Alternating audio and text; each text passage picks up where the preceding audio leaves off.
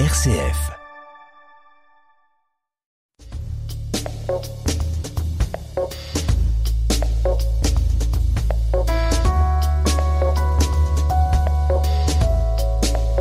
Décryptage, Natacha Coq. Bonjour à tous, bienvenue dans ce premier euh, décryptage de l'année, une année que je vous souhaite euh, riche en couleurs, une année aussi que je vous souhaite riche en couleurs à vous deux invités. Géraldine Duquesne, bonjour. Bonjour. Vous êtes donc la chargée de recherche et plaidoyer pour euh, l'ONG Justice et Paix, c'est bien ça? Oui, tout à fait. Bonne année à vous aussi d'ailleurs. On vous a déjà reçu, mais peut-être vous pouvez juste nous rappeler en deux mots, Justice et Paix, qu'est-ce que c'est? Alors Justice et Paix, c'est à la fois une ONG et une association reconnue en éducation permanente qui travaille à sensibiliser, à former les enseignants, à, à, faire du plaidoyer politique aussi auprès des décideurs sur les questions de d'environnement, ressources naturelles, de démocratie euh, et de vivre ensemble. Bon, après, je regarde notre second invité, Manu Van Leer, qui vous regarde avec euh, des yeux passionnés. Bonjour Manu Van Leer. Ah, mais quand je suis en compagnie de Géraldine et Natacha, c'est toujours passionné. Bonjour à tous. Je, je parlais juste de justice et paix, hein, Manu Van Leer. Ah ben moi je, je parlais de, de mes euh, partenaires pour l'émission. Je suis ravi. Bon ben bienvenue à, tous les deux. On est aussi ravis de vous retrouver, euh, chers auditeurs. Au programme aujourd'hui, on va aller observer la situation Covid-19 au-delà de nos frontières belges. Regarder ce qui se passe actuellement dans d'autres pays et sur d'autres continents. Ensuite, c'est le Repair Code qui va nous intéresser. Ce code qui sera attribué à l'achat d'appareils électriques neufs. Il vous donnera son indice de réparabilité.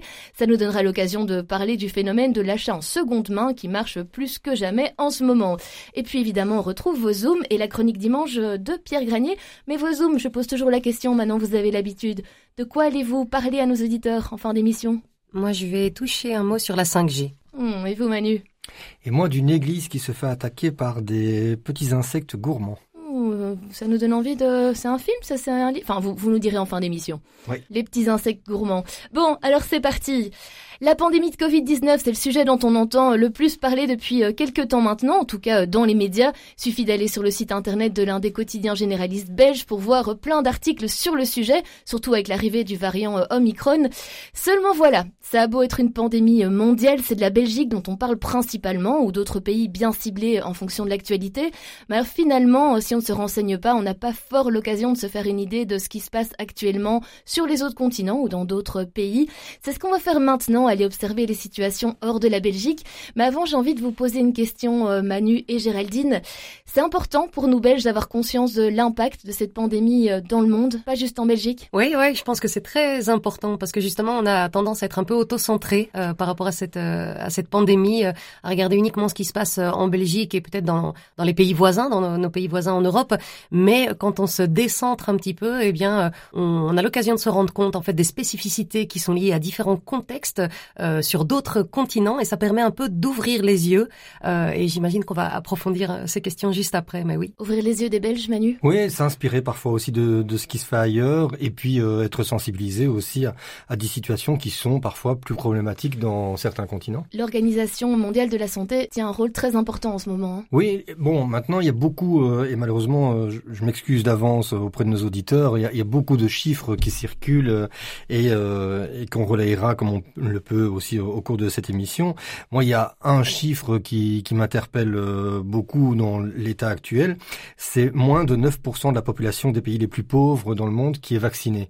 Alors quand on, on observe euh, ici les, les, ambitions, en tout cas pour les pays européens par exemple, où on vise toujours le, le 70%, on en est loin dans plein d'autres pays. L'Organisation mondiale de la santé, donc Géraldine, vous avez aussi peut-être observé certains chiffres? Euh, Oui, j'ai je, bah, observé la, la, même chose, hein, le fait qu'en Afrique, de fait, seuls 10% des adultes bénéficient d'une couverture vaccinale contre le Covid-19 et que l'OMS parle à ce sujet d'inégalité vaccinale. On voit que c'est une situation qui est fort différente euh, de celle de nos pays où on, vise hein, les fameux 70% de la population euh, adulte vaccinée euh, pour pour essayer donc de vaincre progressivement cette cette pandémie. Mais à la fois, on se rend compte aussi que cette pandémie en Afrique, elle est moins meurtrière que que chez nous. donc ça pose un peu des questions à nouveau en fonction des des réalités, des spécificités locales. Est-ce qu'il faut forcément appliquer notre modèle euh, à, à d'autres pays où la pandémie en fait euh, a des effets différents de, de chez nous Bon, je comptais vous poser les questions générales et puis qu'on parle de continent en continent, mais je pense que vous êtes motivés à ce qu'on parte vers l'Afrique. Hein. Je vois sourire tous les deux.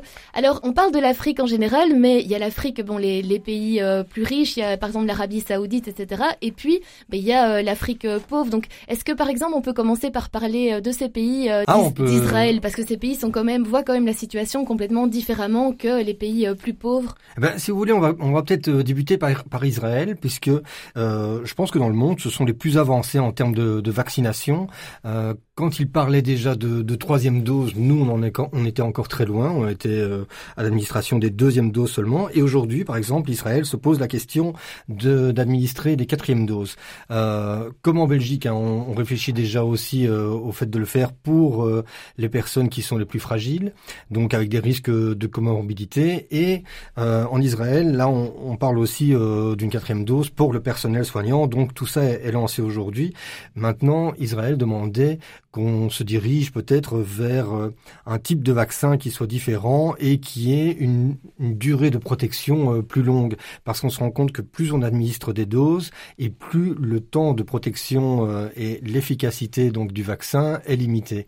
Donc voilà, c'est un, un, pays qui, qui, finalement peut servir de phare par rapport aux politiques de vaccination en Belgique ou en Europe par leur expérience qui a quelques mois d'avance. Pays riche donc. Pays riche, euh, oui, oui, oui. Alors, Je sais pas si on a un, autre que vous avez en tête. Bah, vous, vous, parliez des Émirats. Alors là, il y a quelque chose qui est, qui est ressorti un peu dans la presse et qui euh, qui montre que c'est une réalité encore bien différente euh, de la nôtre, euh, parce que les Émirats donc ont des mesures assez strictes par rapport au Covid 19 et on ne peut pas dire tout et n'importe quoi sur les mesures sanitaires. En effet, parce que aux, aux, Émirats Arabes Unis, ceux qui se moquent des mesures anti-Covid risquent la prison.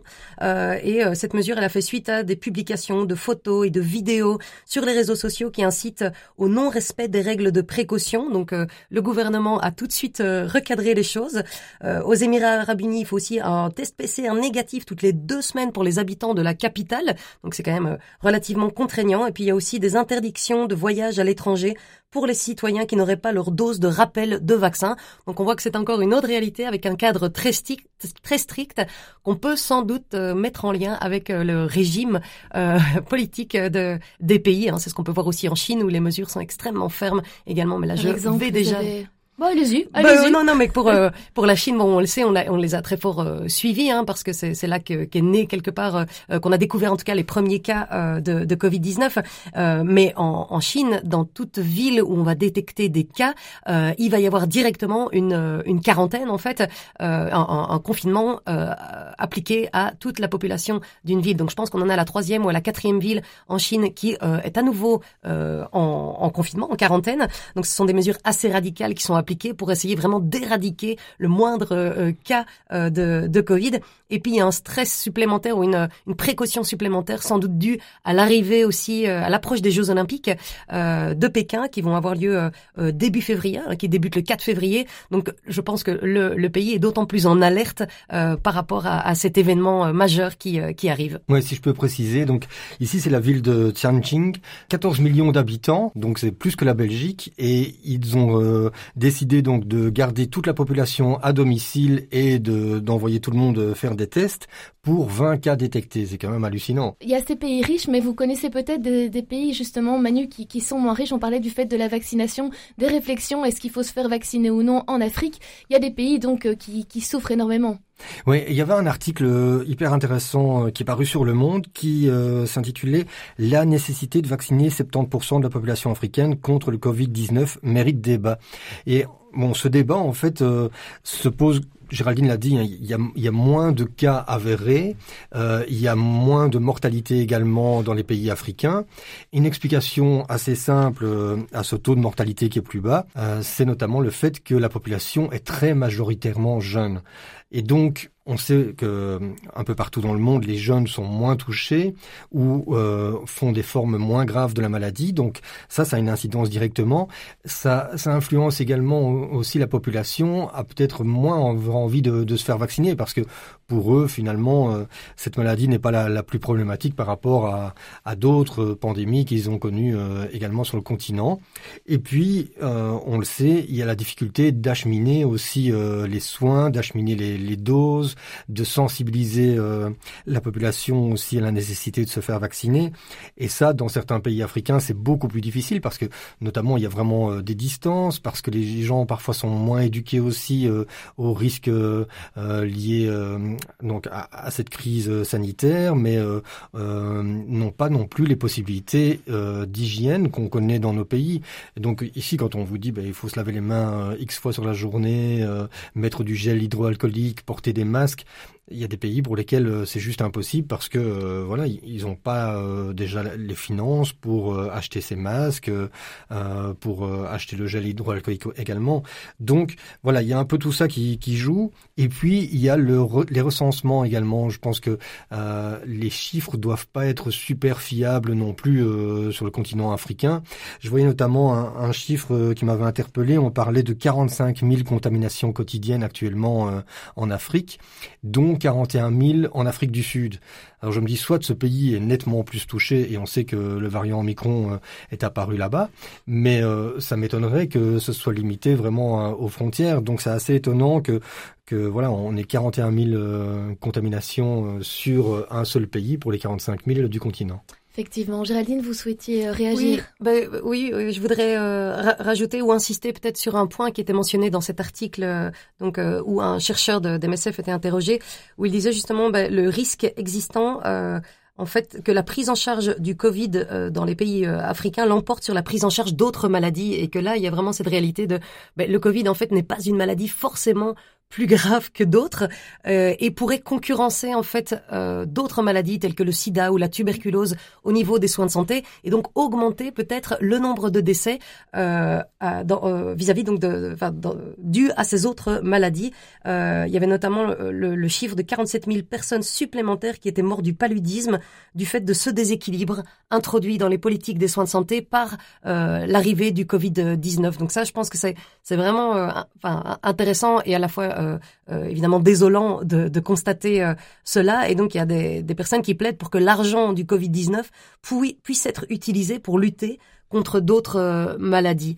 Je pense que ça c'est un élément intéressant et puis de rajouter aussi à quel point je pense que notre modèle ne peut pas être euh, ou, ou exporter en fait notre, notre, modèle dans la lutte contre le Covid-19 ne, ne, peut pas être exporté dans d'autres pays d'Afrique. Quand on voit par exemple les situations de lockdown qui euh, donc où on est assigné quelque part à résidence, euh, on, on a l'impression que c'est une, une, une, situation qui euh, peut convenir en tout cas à des, je sais pas, une famille de classe moyenne avec une, une maison, un jardin, etc. Mais qui a tendance à gommer aussi pas mal la réalité de millions de personnes qui ne qui, n'ont pas cette chance-là, qui Vous vivent dans la de Belgique là, non? Pardon Vous parlez de Belgique là, non? Bah oui, oui, par exemple. Mais donc euh, à, l'étranger, les choses sont bien différentes et dans des pays avec une démographie importante où les gens vivent dans la promiscuité, euh, où, bah, en fait c'est c'est ça c'est tout simplement pas efficace euh, et ça ne correspond pas à ces contextes-là. Donc je pense que ça vaut la peine vraiment de se décentrer de notre perspective euh, européenne et du modèle qu'on a appliqué, qui n'est pas généralisable au reste du monde. Je vous laisse vous poser cette question avant de parler d'autres continents, mais qui englobe justement euh, tous les continents. Quelque part, ça permet d'ouvrir le regard des Belges de vous connaître toutes ces, toutes ces conditions, de d'ouvrir à d'autres pays, finalement, euh, on peut voir autre chose, on peut relativiser sur notre, euh, notre situation. Oui, j'espère vraiment que si les gens regardent un peu plus vers le sud, ils vont un peu moins se plaindre des, mesures qu'on nous impose, même si au quotidien, ben, réellement, ça reste pas drôle, euh, et peu importe quel pays, c'est vraiment, quand on parle de crise mondiale, ça l'est. Maintenant, euh, pour rebondir sur ce que disait Géraldine, c'est vrai que quand on va dans certains pays et qu'on voit les difficultés qu'ils ont au quotidien euh, à gérer, cette crise est un élément parmi d'autres, un, élément supplémentaire, mais un élément parmi d'autres. Et donc, par exemple, vous avez beaucoup de pays où c'est juste impossible de demander à la, population de se confiner et d'arrêter de travailler pendant X jours parce qu'il n'y a, pas de système social qui vous euh, permettra de, survivre pendant ce temps-là. Si vous travaillez pas, vous n'avez pas de revenus. Si vous n'avez pas de revenus, vous ne pouvez pas nourrir votre famille. Euh, par rapport à ça, ben, le choix est vite fait. Oui, bah, c'est le cas euh, d'un pays comme le Pérou, par exemple, hein, où euh, on a... Voilà, en Amérique euh, du Nord, alors on part pas en, en Amérique du Sud, oui. Le Pérou, un pays de 33 millions d'habitants qui a, qui connaît en fait qui a le taux de mortalité le plus élevé au monde par rapport au Covid. Donc c'est c'est assez fou. On penserait pas forcément à ce à ce pays-là. Donc c'est vraiment un des pays les plus endeuillés au monde. Et par rapport à ce que Manu disait, en effet, il y a 70% de la population péruvienne qui vit d'un travail informel, donc qui qui exerce une activité euh, professionnels informels et donc qui ne bénéficient pas de cette protection sociale. Et donc, euh, ça pose toute une série de, de questions parce que ces gens-là, au pire moment de la pandémie, mais ils sont quand même forcés euh, d'aller travailler et s'ils ne le peuvent pas, eh bien, ils n'ont pas ce revenu. Et donc, il y a des, des, des, milliers de personnes qui ont été projetées dans la pauvreté et je pense pas que ce soit uniquement lié, pas que ce soit uniquement propre au Pérou, mais à, à pas mal d'autres pays du Sud global où le taux d'économie informelle est extrêmement élevé. Un pays que vous connaissez bien, hein, le Pérou. Oui, parce que de fait, c'est un des pays sur lesquels travaille euh, Justice et Paix. Alors plus sur les questions euh, minières qui engendrent aussi des situations de, pauvreté, mais euh, mais de fait, donc on, suit aussi ce pays de près pour ce qui est des questions de, Covid et de tous les impacts aussi que ça a pu avoir. Et dans la presse, on voyait que près de, de 100 000 enfants étaient orphelins et avaient perdu leurs parents justement dû en, en, lien avec le Covid 19. Et, euh, et donc, ça pose toute une, une, série de questions euh, de prise en charge de ces enfants, justement, et de, de comment est-ce que le pays est à même de, de gérer cela. Et d'ailleurs, ils ont à nouveau déclaré euh, euh le couvre un couvre-feu à 23 heures, l'état d'urgence, en tout cas jusqu'au 31 janvier. Donc, c'est, c'est un pays où ils essayent de prendre les, les mesures qu'il faut, mais où la situation reste extrêmement difficile. C'est vrai qu'il y a d'autres conséquences. Il y a évidemment le fait d'être malade, mais après, il y a, comme vous le disiez, il y a des enfants qui se retrouvent sans parents. Il y a énormément de conséquences. On n'y pense pas spécialement, hein, Manu. Oui, ouais, c'est vraiment des situations qui sont dramatiques. Je me souviens, j'avais un peu suivi euh, l'évolution sur les autres continents au début de la crise, en m'étonnant que euh, sur les, les, deux premiers mois, l'Amérique du Sud était très peu touchée, l'Afrique très peu touchée également, et puis on a vu que ça s'est vraiment embrasé euh, en Amérique du Sud, notamment euh, le Mexique, qui est le, le quatrième ou cinquième pays euh, qui compte le plus de morts à travers la planète. Donc voilà, c'est des pays à, à suivre, qui rencontrent beaucoup beaucoup de difficultés vraiment au quotidien pour arriver à faire appliquer les mesures, euh, pour garder un taux de vaccination qui soit quand même euh, suffisant aussi pour la population et euh, pour soutenir la population, comme vous le disiez, dans le cas de, de ces enfants euh, qui ont qui aujourd'hui sont orphelins. Ben, il y a le ministère a décidé donc d'élargir une pension qui était pour l'instant attribuée à 18 000 familles et elle va l'étendre donc à 80 000 orphelins pour que ces, enfants puissent subsister parce qu'il n'y a pas forcément non plus de centre qui peut les accueillir. On parlait de l'Organisation mondiale de la santé, mais selon vous, les mondes politiques bougent assez? Je dis les mondes politiques, donc par pays. Hein. Vous parliez tout à l'heure du, Pérou et vous en avez touché un mot, Géraldine. Je, crois que c'est vraiment en Arabie euh, Saoudite, etc. Je, je sais pas, mais sur le Pérou, toujours, enfin, à nouveau, je crois que c'est vraiment propre à chaque euh, pays et que c'est difficile d'avoir une, une réponse euh, collective. Bah, je crois en tout cas qu'il y a une attente euh, de la population qui est très forte. Je le lisais aussi dans le cas du Pérou, c'est la société civile qui souhaite que l'économie ne redémarre pas euh, comme avant. Euh, c'est un pays, je le disais, avec un secteur minier important qui crée énormément de, dégâts environnementaux et sociaux. la société civile souhaite que les investissements futurs se portent sur d'autres secteurs tels que qui, qui s'inscrivent dans le cadre de la transition écologique, l'agriculture biologique, la reforestation, des énergies plus vertes. Il euh, y, a, y, a, une véritable attente et, aussi beaucoup plus d'investissement tout simplement dans les soins de santé. Euh, le, budget justement attribué aux soins de santé euh, au Pérou, par exemple, est bien inférieur à la moyenne de l'OCDE en fait, qui y attribue 8,8% du, PIB. On est à 4% du PIB dans les soins de santé au niveau du Pérou. Donc, et, je pense à nouveau que c'est pas propre à ce pays-là. Donc là, et, et c'est le cas aussi pour nous, hein, en Belgique, il y a une attente véritable pour soutenir davantage ces secteurs. Ça, je pense que c'est un des enjeux euh, futurs euh, communs à, tous les pays, que ce soit du, nord global, du sud global. Euh, il faut faire mieux, il faut faire plus, il faut refinancer les services publics et donc ça appelle pour une un appel pour une nouvelle transformation de l'économie et ça on en voit des bribes mais pas encore de, de changement de réforme vraiment fondamentale qui, qui, qui serait pourtant nécessaire. Donc c'est une situation qui fait finalement réfléchir et qu'on espère qui, qui fera bouger les choses. Oui, ce qui est intéressant quand on regarde au niveau mondial, c'est de voir euh, toutes les petites règles qui peuvent être différentes vraiment euh, d'un pays euh, à l'autre.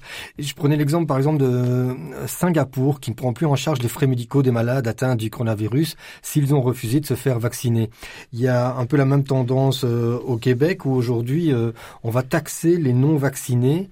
donc c'est vraiment pour les inciter, pour inciter ceux qui, qui seraient encore dubitatifs par rapport à ce vaccin à faire la démarche et euh, et, à atteindre un taux encore plus important. Notons qu'au Québec, on est à 90% de vaccination, ce qui est énorme. Mais le gouvernement estime qu'il n'y a pas de raison qu'on doive gérer les, surcoûts euh, euh, de prise en charge des soins de ces 10% qui ne sont pas vaccinés. Au, Canada également, le gouvernement fédéral étudie la possibilité de priver d'indemnités de chômage les Canadiens sans travail qui refusent de se faire vacciner. Donc voilà, on voit que ça va vraiment très loin. Et bon, si on est un peu moins dans les extrêmes. Moi, ça m'étonne tout de même quand je vois par exemple l'Europe qui a des règles très différentes entre pays voisins. Si vous regardez entre la, Belgique, la France, l'Allemagne et les Pays-Bas par exemple, vous avez des règles très différentes. Vous avez des, moments de confinement qui sont différents aussi. Même en Belgique, par région, pour avoir des, mesures différentes. Et je m'étonne que avec le temps euh, et le fait de devoir faire face à, cette pandémie, on n'ait pas essayé de mettre un peu en commun ce qui fonctionnait bien et un agenda aussi partagé sur plusieurs pays euh, au niveau européen. Donc dans le monde, on sait que c'est nettement plus compliqué encore, mais euh, que pour quelques pays qui sont vraiment euh, proches, et voilà, quand on voit la taille de la Belgique, ça représente pas grand-chose. On parlait de la Chine tout à l'heure avec ah. une ville de 14 millions d'habitants. voilà, ici une décision, ben, c'est comme si on, on, prend une décision pour une ville ou une province dans un pays comme la Chine ou comme l'Inde. Faudrait plus de communication alors au moins en Europe? Oui, je pense. Euh, moi, ça me fait. Enfin, on revient à cette question un peu de, de l'harmonisation européenne euh, sur pas mal de politiques en fait, hein, euh, que ce soit les politiques peut-être de santé, mais les politiques fiscales aussi. C'est des, c'est souvent des sujets qui reviennent où on se dit, bah, c'est trop disparate. Euh, il faudrait. Euh, il faudrait davantage de d'accord, euh, ouais, d'harmonie entre les politiques pour avoir vraiment une position plus forte, plus cohérente aussi vis-à-vis des populations et puis vis-à-vis, enfin sur, sur le plan de sur le plan politique tout, tout simplement. Donc donc oui, je pense que ce serait bon, mais c'est c'est pas encore gagné. On dit toujours que ce virus n'a pas de frontières, mais c'est le cas. Et quand, quand on voit par exemple que euh, les habitants euh, des Pays-Bas viennent faire leurs courses ici au fin, à la fin de l'année en Belgique parce que chez eux les magasins sont fermés, voilà, pour moi ça manque vraiment de cohérence actuellement au niveau européen et c'est vraiment très dommage. Bon ben on verra, peut-être qu'on va en parler dans les émissions, euh, je sais pas, dans, dans quelques mois à venir et peut-être que la situation sera différente, vous y croyez? Ah, j'y crois. je pense que Omicron euh, vraiment euh, donne finalement un, certain espoir parce que il, est moins agressif et, et que le euh, le taux de létalité est beaucoup beaucoup plus faible que la première souche du virus. Donc voilà, on, on va certainement vers un mieux. Oui, j'ai lu dans les médias d'ailleurs aujourd'hui que l'Espagne envisageait de rétrograder le, le Covid en maladie endémique, euh, même si certains euh, experts se montrent euh, davantage prudents par rapport à cela. Mais donc c'est c'est vraiment un peu la question qui se pose aujourd'hui et, qui donne cet espoir. Oui. Bon, on va rester sur ces beaux mots d'espoir. Je vous propose un peu de douceur pour la pause musicale et aussi elle est positive parce que c'est la chanteuse Daido. Ça vous dit quelque chose? Oui. Hein voilà, elle remercie parce qu'en en fait finalement elle passe une journée, elle il pleut, elle est pas bien, etc. Puis elle rentre chez elle et elle trouve un, un soleil. Donc euh, je vous propose d'écouter Thank You, mais on peut, euh, peut l'adapter à, à beaucoup de choses. À tout de suite, ne bougez pas.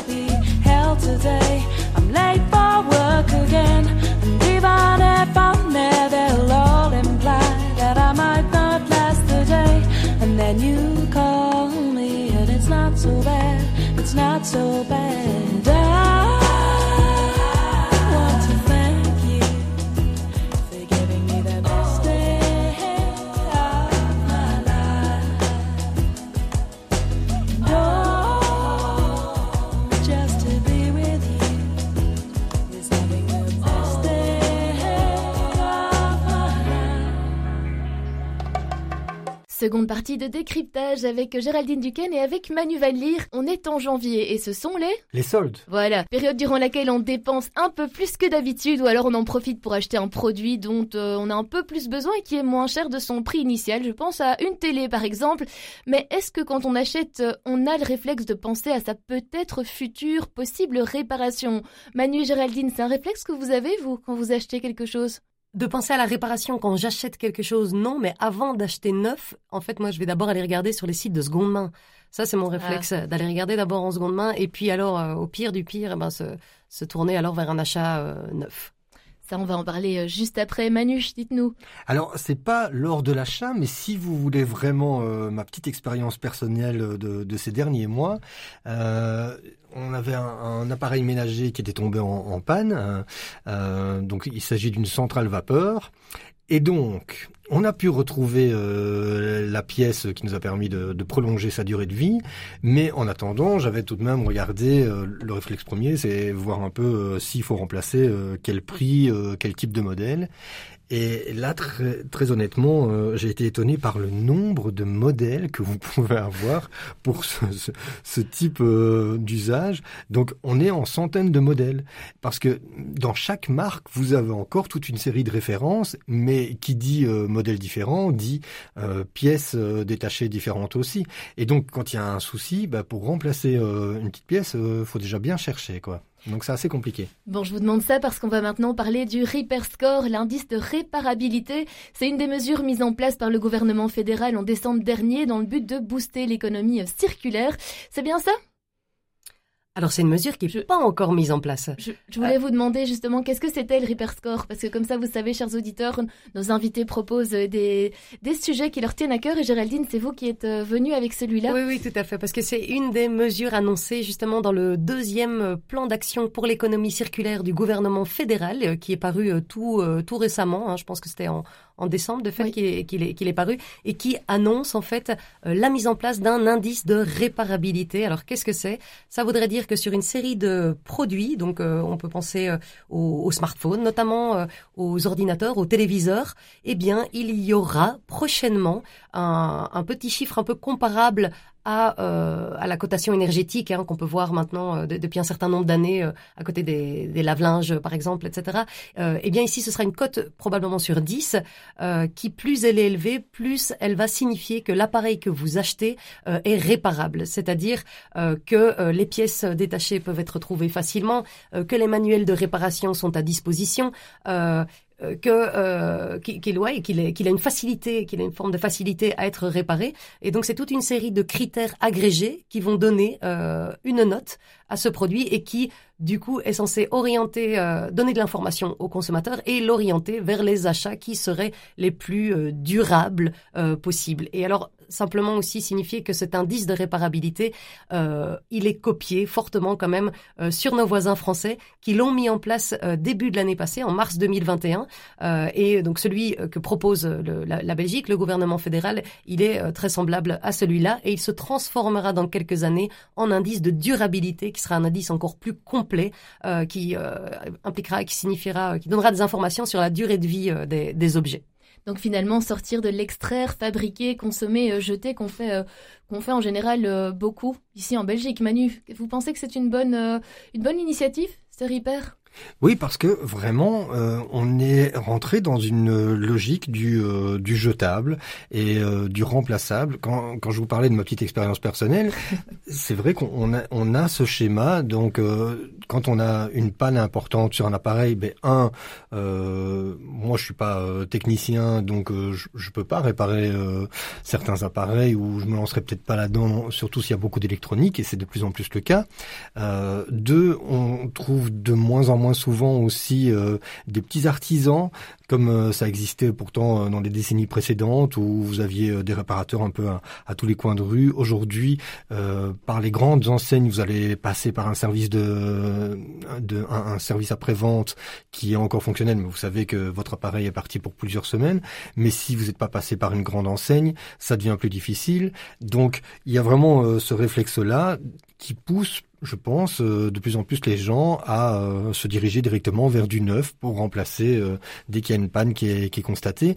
Et les réparateurs aussi, quand vous les faites venir, vous parlent parfois de sommes qui sont plus importantes pour la réparation que pour un neuf, ou presque autant, ou en vous disant ça ça vaut pas vraiment la peine, votre appareil a 10 ans, au mieux il va peut-être encore tenir 5 ans s'il est réparé, vous devriez passer à l'achat d'un nouveau. Et d'ailleurs, nous avons un catalogue ici. Voilà, c'est de ces schémas-là qu'il faut sortir aujourd'hui aussi. Malgré tout, les Belges commencent à, changer d'avis. Vous parliez tout à l'heure, euh, Géraldine, du fait de, prendre, utiliser la seconde main.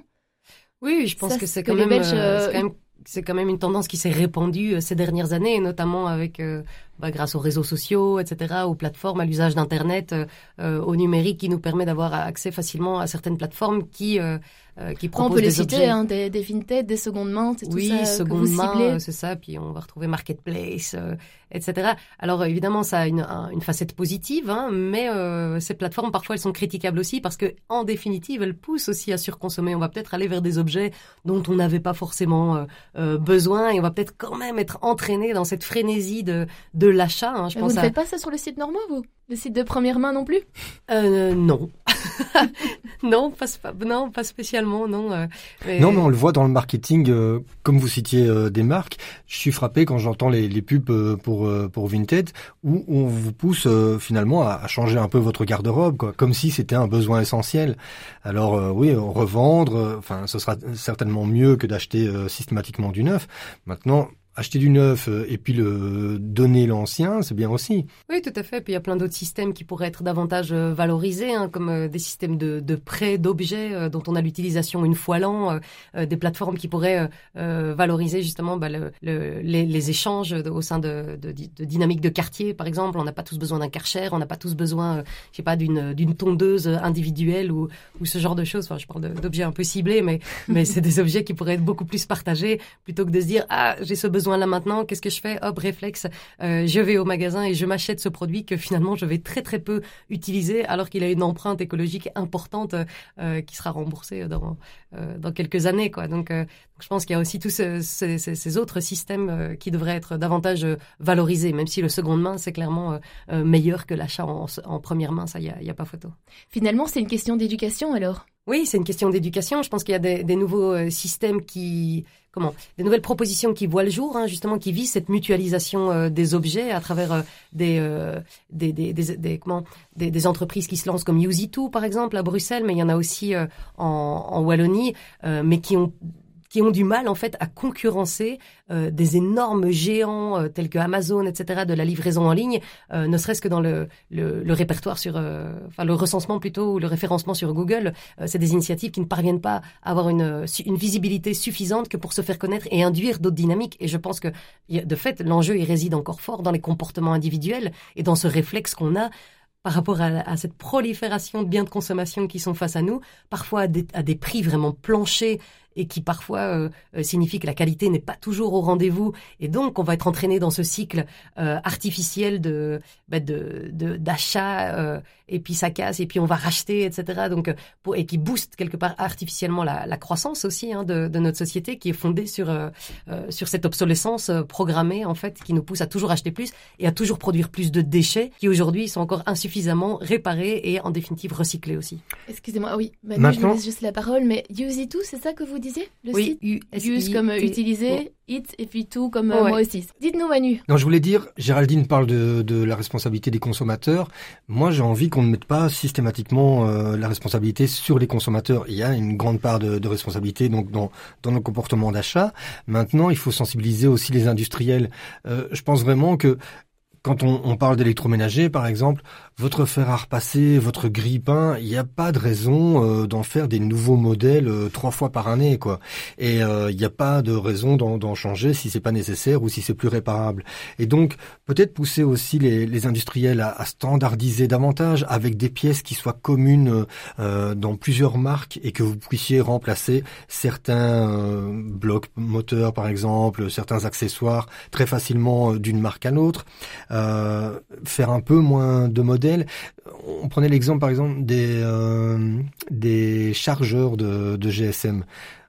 Vous allez euh, dans, dans différentes marques, vous avez à chaque fois un chargeur qui est différent. Dans euh, par marque, euh, les chargeurs ont évolué aussi, et donc il y avait une réglementation européenne qui poussait à ce que les chargeurs soient standardisés. C'est toujours pas le cas quand vous achetez aujourd'hui un, un, GSM, vous allez vous retrouver, je ne vais pas citer des marques, mais d'une marque à l'autre avec un type de chargeur très différent. Et donc au sein d'une même famille, si vous optez pas pour la même marque, vous allez vous retrouver avec plusieurs chargeurs et ça, c'est vraiment un exemple que tout le monde peut euh, concevoir assez facilement, mais on le voit dans, plein d'autres appareils. Et il y a vraiment cette course aussi à, à la technologie. Alors, c'est vrai que si on parle par exemple de voitures, euh, si vous regardez les voitures d'il y a 10 ans, les voitures aujourd'hui, elles sont différentes. Elles sont vraiment euh, techniquement euh, très différentes. Les, technologies ont, ont, évolué. Il y a d'autres secteurs où c'est pas le cas. Et par contre, le marketing fonctionne exactement de la même manière.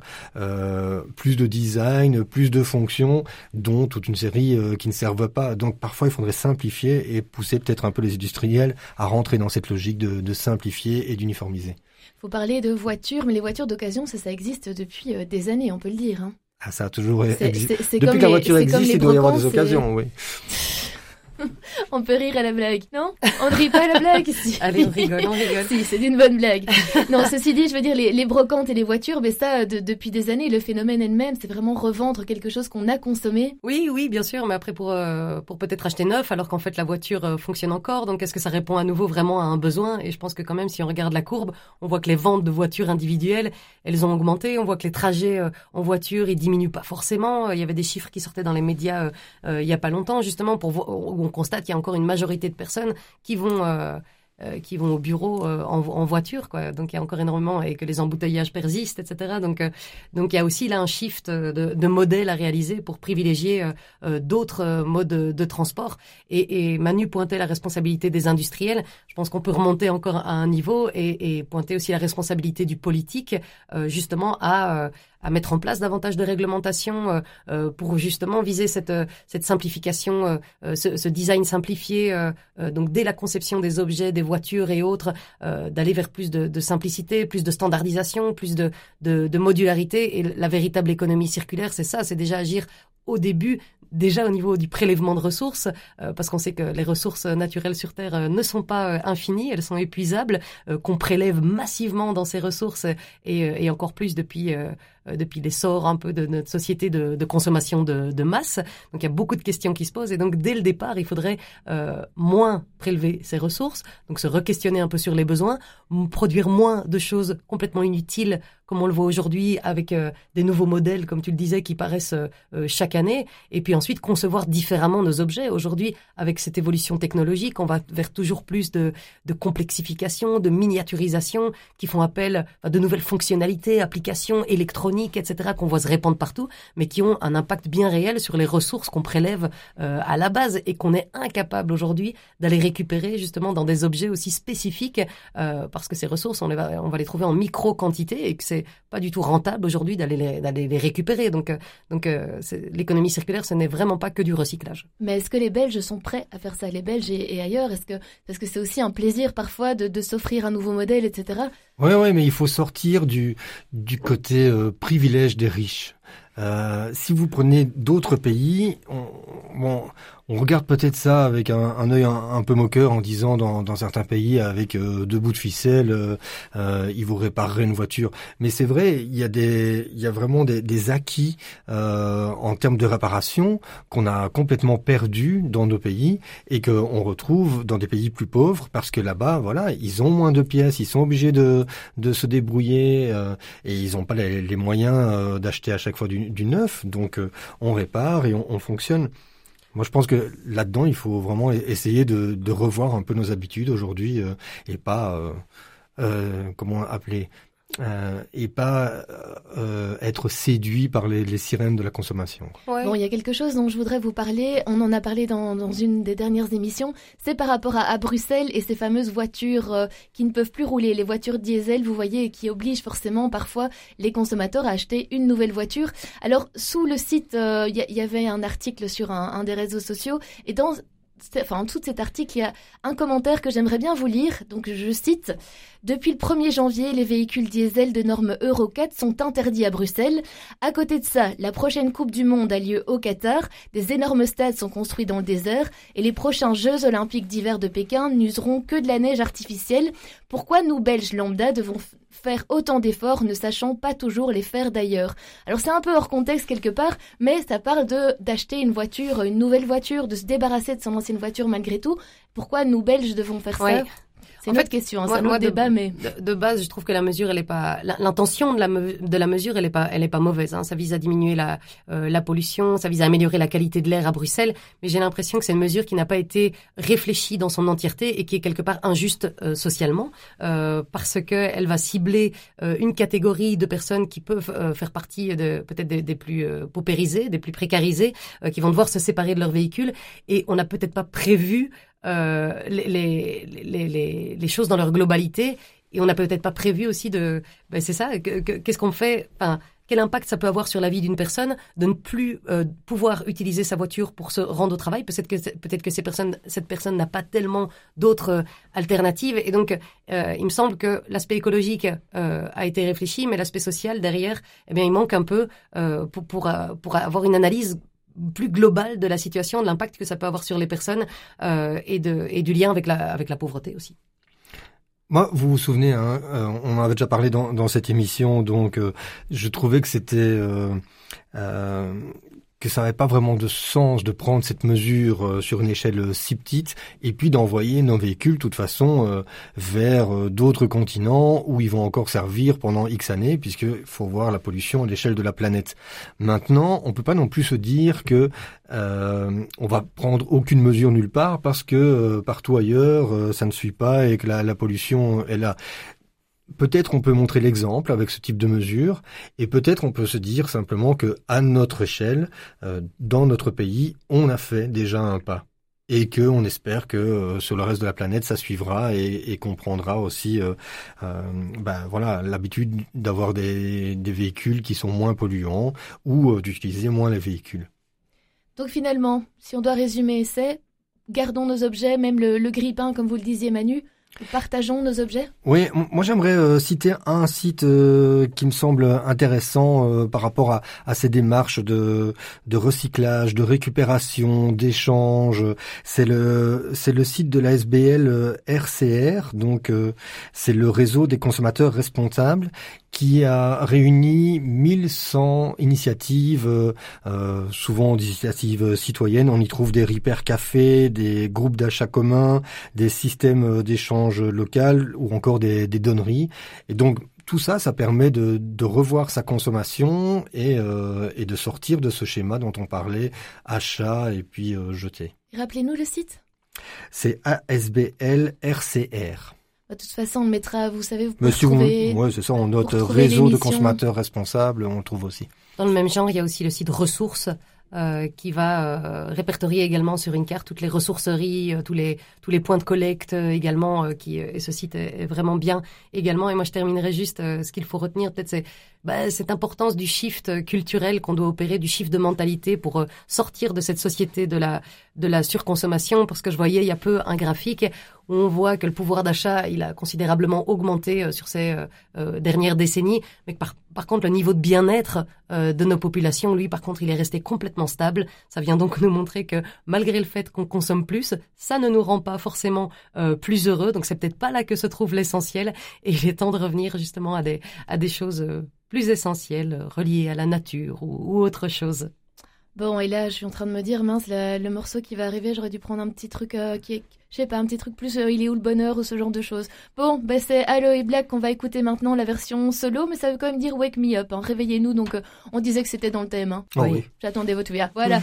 à tout de suite, chers auditeurs, ne bougez pas.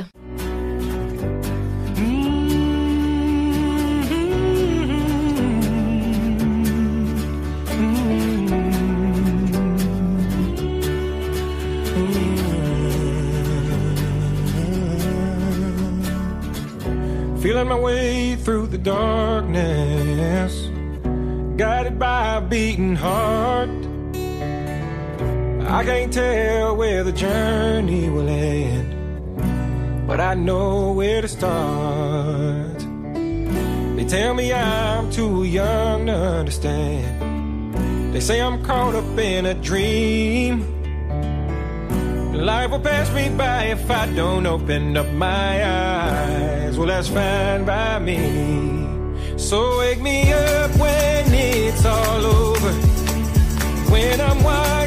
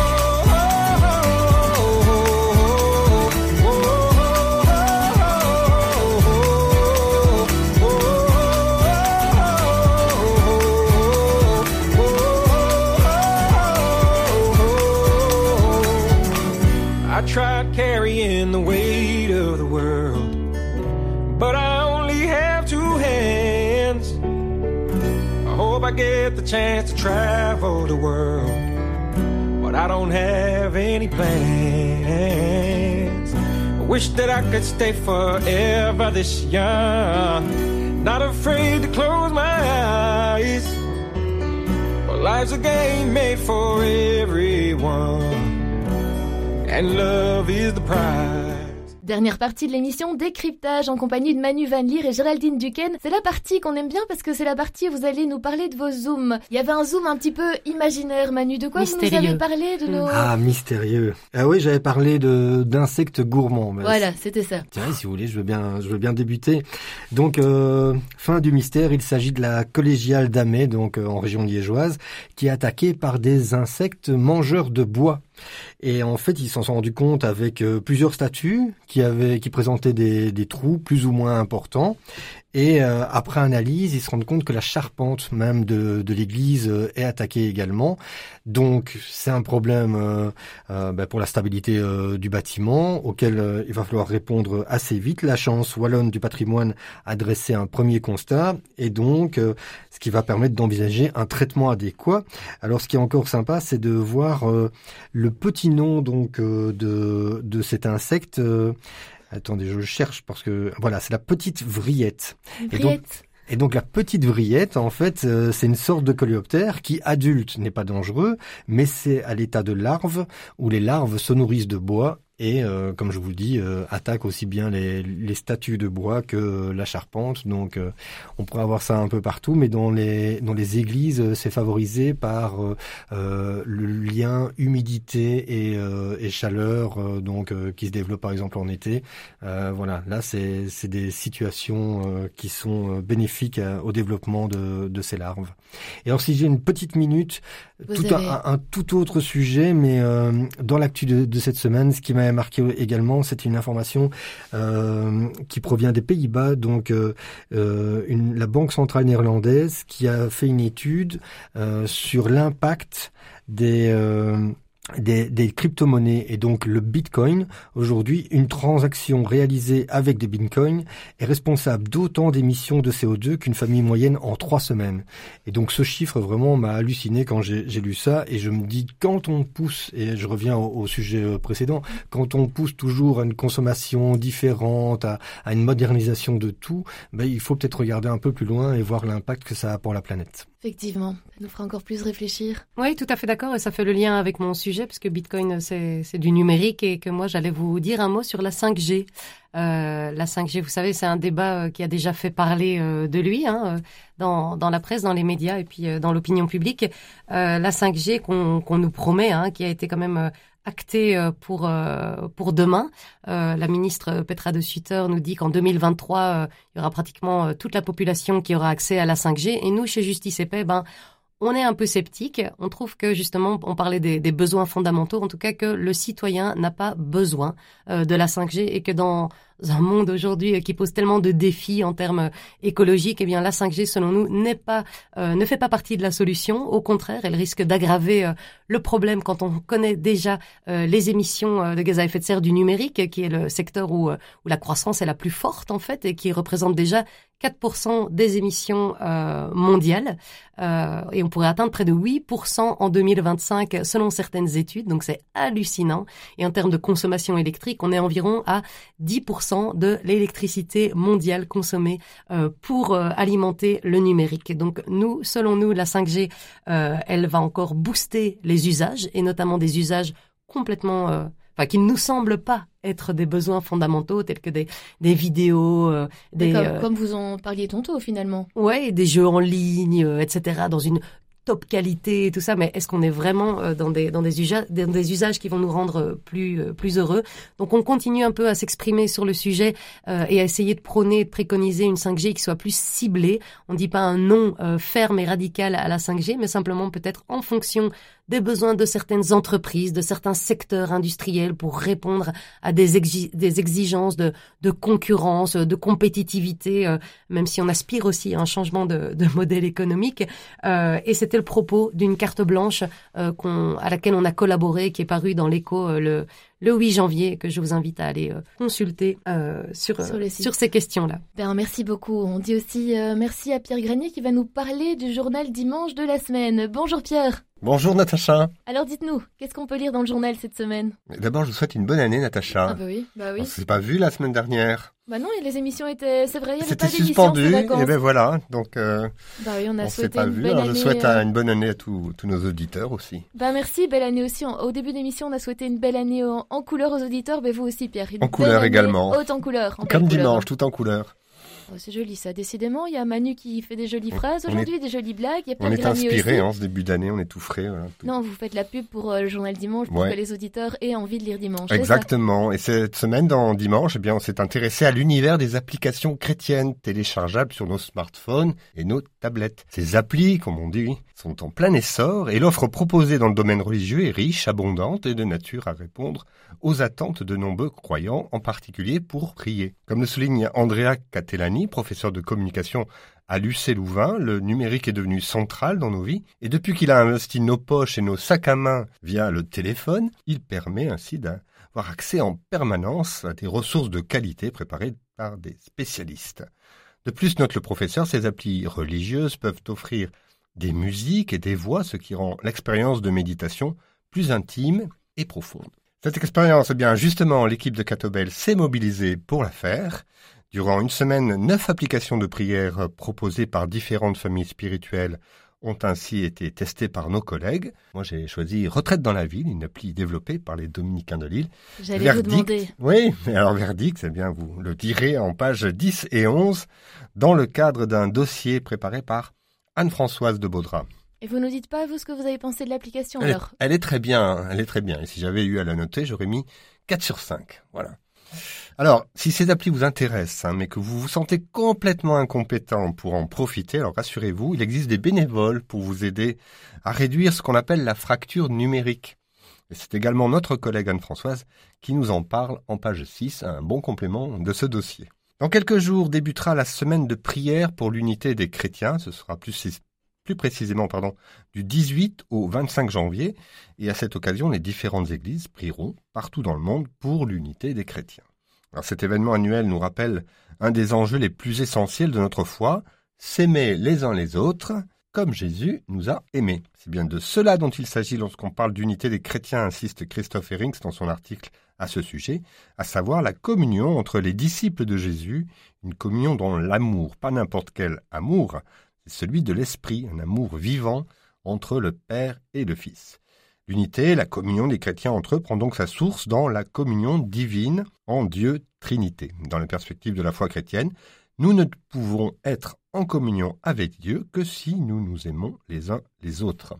Au-delà des différentes théologiques, il faut donc reconnaître que la séparation des chrétiens est la conséquence d'une attitude spirituelle contraire à l'évangile. Or, la recherche de l'unité implique l'accueil et la reconnaissance des dons de l'autre chrétien, nous explique encore Christophe Herrings dans son article que l'on peut lire en pages 14 et 15. Pour terminer, ben, je vous propose une sortie culturelle, mais pas seulement, puisqu'il s'agit de l'exposition Zoo humain qui se tient actuellement au musée de l'Afrique à Tervuren. Alors cette expo itinérante a déjà été présentée à Liège il y a quelques années et elle s'installe à Tervuren jusqu'au 6 mars, 125 ans après que se soit tenue au même endroit l'exposition coloniale lors de laquelle 300 Congolais avaient été présentés au public et sept d'entre eux y ont d'ailleurs laissé leur vie.